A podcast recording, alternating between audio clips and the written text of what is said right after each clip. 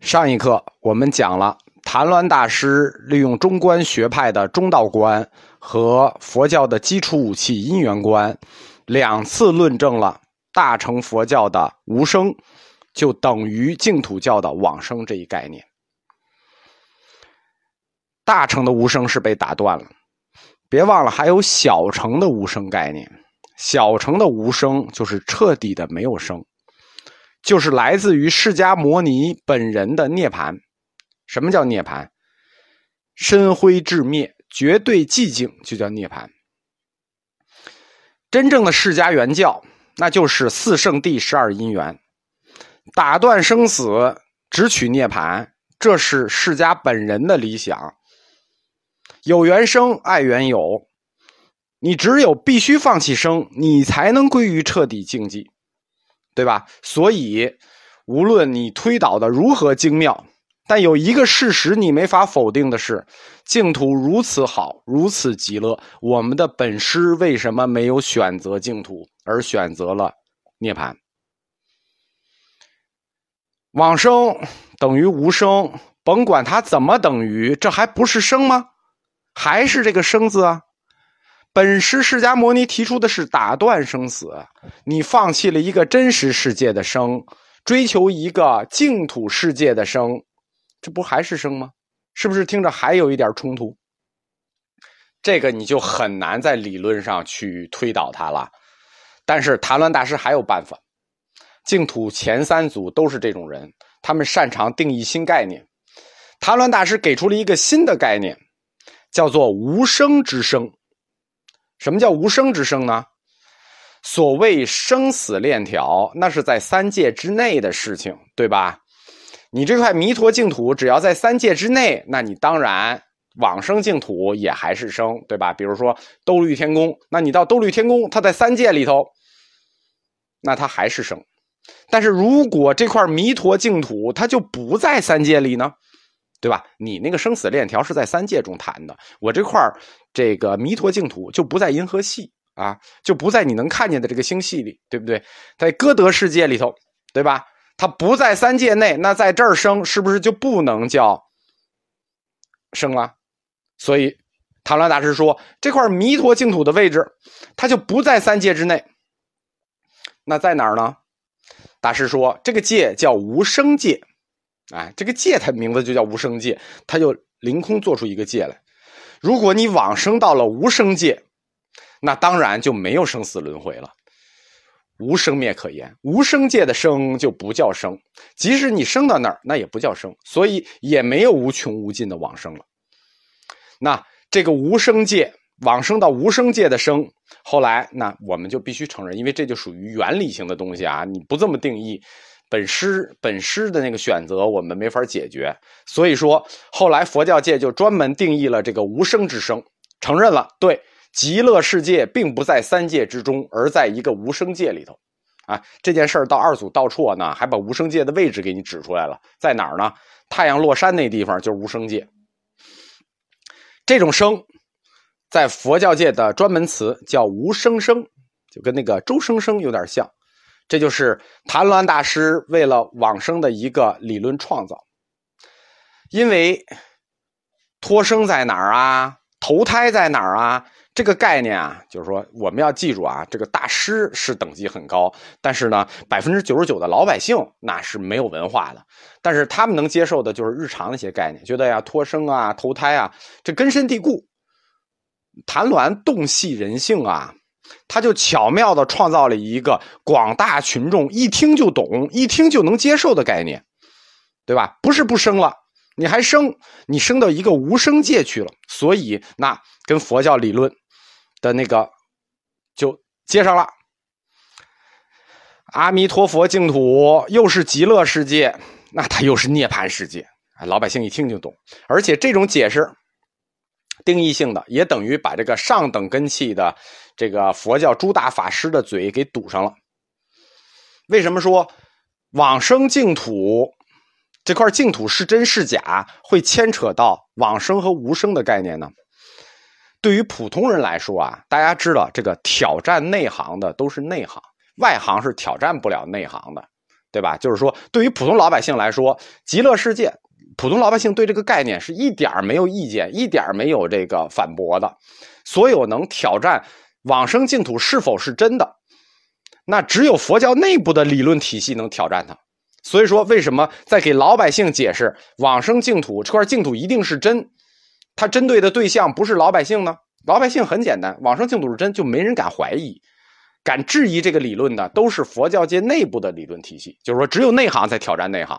所以说，这个问题就从往生净土是真抽象为了往生和无生之间的理论冲突，就是佛教的净土教派和大乘教的无生与小乘教无生的冲突。因此，解决了这个理论矛盾，就等于解决了净土是真是假的问题。因为这个是真是假，你你把自己的内行都打趴下就够了，外行早都服了。这样，阿弥陀佛净土通过谭鸾的这么一道论证，往生如果等于无生是什么意思呢？那极乐世界就等于涅槃境界，你涅槃了也等于在极乐世界。你看这块净土好不好？它又是易行道，容易行，又是无生之生，啊，又是极乐净土，又是涅槃。那谭鸾净土学说第二部分决疑，那就算完美解决了，他就把最难的问题给解决了。这块净土这么一解决，对，又是极乐，又是涅槃，如此完美，而且又简单易行，你还不赶紧排个队拿个号什么的，对吧？下面就是等待谭鸾大师决疑的第三个问题。第三个问题就是你到了人家那净土之后，你的性质问题什么意思啊？就是往生净土是不是能必定成佛？你光那个世界好不行，我我到那儿我还得有身份啊，我不光想拿绿卡，我还想入籍呀。对吧？我入了，我到了美国，是不是就能做美国人啊？我到了往生净土，是不是就能成佛呀？那这个问题很关键。但是为什么会有这个问题呢？就是我们说的，百分之九十九都是老百姓，往生净土这个事儿已经挺好了，还要什么自行车啊？普通老百姓其实没有提这个问题，这个问题啊是他自己找的，就是自己找出来的问题。就是往生净土能不能成佛这个问题，跟老百姓、跟信众一点关系都没有，然后跟大乘、小乘、其他反对教派也一点关系都没有。之所以这个问题，完全是净土宗自己的经书给自己造出来的一个麻烦。为什么呢？净土宗的三经一论引进了这个问题。根据《观无量寿经》的说法，往生净土是不一定能成佛的。观无量寿经就是相当于一个大表，先是十六观，后面是净土分级。十六观就是十六种观法，净土分级就是把净土分成多少个细级。净土分多少级呢？净土分九级。首先是在无量寿经里头，把净土分了三个品级：上品、中品、下品。啊，上中下，上中下三个铺。然后呢，到观无量寿经，呃，刚才是无量寿经啊，到观无量寿经的时候。把每一个品又分了三个小级：上品上升、上品中升、上品下升、中品上升、中品中升、中品下升、下品上升、下品中升、下品下升。那一下就分出来了，对吧？这就叫《观无量寿经》和《无量寿经》的这种整体合在一块儿，就是我们所谓的净土。那那个小区也有等级啊，总有市小区嘛，总有市中心，有比较偏远的地方，就叫做。三级九等，大家记住啊，净土不是一块完整的地，叫三级九等，额外还有一块叫边胎，实际上十等。就是你到净土里你是哪一级，那没准的事情。这就是净土宗自己的经书给自己引进了这个麻烦，什么意思？你到了净土，你到底是哪一级啊？你能不能成佛呀？这个一听，其实我们普通人一听也明白，它确实有区别，对吧？上品上升，哎，一听这就很高级，对不对？这事儿我我们就不想了。普通人你们别想啊，上品的净土你们压根儿都别想，不可能。然后呢，中品上升，哎，我们普通人努努力吧。中品中升，中品下升，这有我们普通人努努力的地方，对吧？然后下品下升，下品中升，那这很显然最差啊。六环以外呗。你如果往生净土，你落到哪儿？哪块净土？九块嘛，叫九级嘛，不叫哪块，叫九级净土。你落在哪一块？什么决定的呢？是由你这辈子的表现决定的。你表现好，表现不好，决定于你往生净土生于哪一品。关于我们普通人能生于哪一品啊？我专门查过啊，表现最好的，我们普通人啊，这辈子就积德行善，各种好啊，就也就最好就能到中品下生这块了。我们百分之九十九的人吧，啊，不是百分之九十九的，这还有一还有进不去的啊。百分之九十九的人呢，都是那个下品，就最好能到下品上升、下品中升，就到头了。为什么呢？你看一下这个标准啊。这个《观无量寿经》里头有你托生净土的这个标准，你一对标准你就知道你该哪一级了。他这个中品下生的标准是这样的：孝养父母，行事仁慈，哎，孝顺父母，平时做好事。临终闻净土事，即彼佛本愿。哎，就是临终信信净土，闻净土事，哎，你就能到中品的下生，这就普通人就到头了。你再往上一级，你很难。上一级那是高僧的了。然后下品上升，就是最下一等的第一级，叫做造众恶业无有惭愧，临终欲至者教念阿弥陀佛。看见没有？这个净土宗给我们老百姓开的口子是很大的呀。这个下品净土，这个你这个表现表现这么差，造诸恶业，就是你造了很多恶业，而且无有惭愧，就是你做了坏事你自己都不惭愧你。我们都让你去，为什么呢？只要你临终时遇到个智者，让你念阿弥陀佛，你就去了。所以说，这个下品上升的这个标准口子开的还挺大啊。实际上，他这口子开的更大。这是下品上升，到下品中升的时候啊，哇，那罪孽大了。那个那个标准叫做毁犯诸戒，应坠地狱。你看见没有？应坠地狱的人念阿弥陀佛，我也给你们机会。呃，净土还是很很很宽厚的啊，除了这个忤逆诽谤正法之外，剩下还都是很宽厚的。在这三个品级里呢，就是上品的，你去了上品的净土，那就是成佛、成菩萨，这很显然了。到了中品，中品那差一等，成阿罗汉。那下品呢？下下品就什么都不是了，对吧？你菩萨、阿罗汉到你这儿，你能去净土就不错了。但是我们给你机会，让你发无上道心。哎，因为你发了无上道心，你就可以继续努力嘛。净土它之所以分出品级来，也是为了让你努力。所以说，整体的，大家有兴趣去看一下《观无量寿经》的话，就会发现这个标准分的还是蛮细的。而且呢，每级每级的差距很大啊。当世高僧可以说啊，不能叫当世高僧，古往今来的高僧，除了极个别能到上品上升，呃，中品上升，也就到头了。就是说，就就是古往今来的高僧，最高也就能努力到中品的第一级，上品不用想，高僧是都到不了的。我们百分之九十九的人呢，都是下品，啊，也也算不错了。因为你日常生活啊，造诸恶业这事儿太正常了，对吧？你你吃不吃肉吧？你杀不杀鱼吧？杀不杀鸡吧？你总会造点恶业，对吧？造诸恶业这很正常，所以百分之九十九人都是下品。如果照着《观无量寿经》对净土的这种分类呢，那对净土教联系群众这件事儿就非常不利了，对不对？因为我们日常生活那肯定是要租诸恶业啊，然后完了我们费那么大劲才一下品，对吧？这这对联系群众相当不利。这个这个净土考核标准实在太难，而且你即使到了净土，我们刚才说了啊。上品的这三级净土，你才是菩萨，才是佛；中品的这三级，古往今来高僧能到的中品，那才是阿罗汉。我们去才发个无上道心，我我们我们人就是这样，我都努力到了这个净土了，对吧？怎么也给个菩萨，对不对？但是就是菩萨。那跟佛之间的差距也很大，菩萨跟佛之间的差距很大，大家没看吗？你到庙里就明白了。那佛都坐着，那菩萨都站着，这差距挺大的。而且菩萨这这个这个这个阶位啊也很细，菩萨分十级，你先证的是初地菩萨，然后二地菩萨，一级一级往上走。到八级以上的菩萨，那才能真正叫有有神通、有法力，就就像个菩萨的菩萨。那八级以下的、处级干部以下的，那不叫干部，那八级以上才叫干部。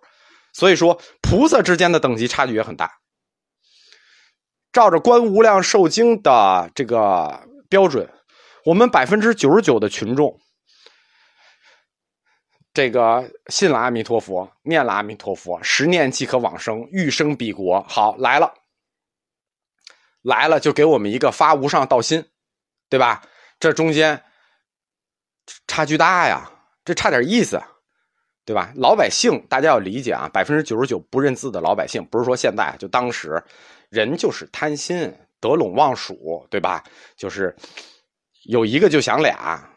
我们说这个净土的这个初祖谭鸾啊，真的是那个人性大师啊，他活在那个时代就像穿越一样，他敏锐的就抓住了群众的这个这个心理。